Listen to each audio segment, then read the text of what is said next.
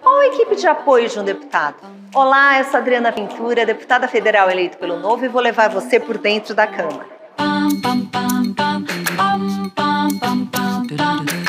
Qual a equipe de apoio de um deputado? É bom você saber.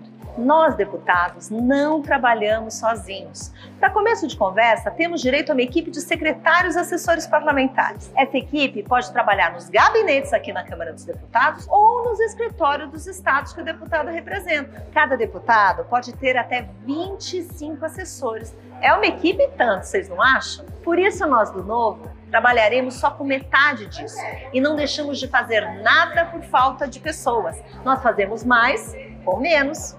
513 deputados têm total liberdade para escolher a função de cada um dos seus assessores e autonomia de gestão de seus gabinetes. Mas, no geral, essas vagas se dividem entre assessores legislativos, assessores de orçamento, assessores administrativos, assessores de comunicação e assessores que cuidem de relacionamento com os cidadãos.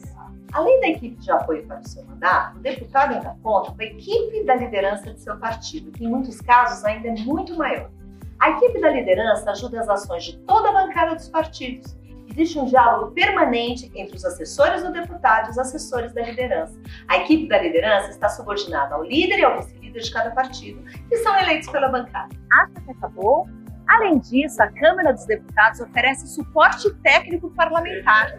Nós temos aqui diversas equipes especializadas de legislação, orçamento, comunicação e eventos. São quase 2 mil técnicos para atender os 513 deputados dos 24 partidos. Olha, se você quiser me acompanhar por dentro da Câmara, inscreva aqui no canal. No próximo vídeo, descubra como funcionam as comissões parlamentares. Até mais!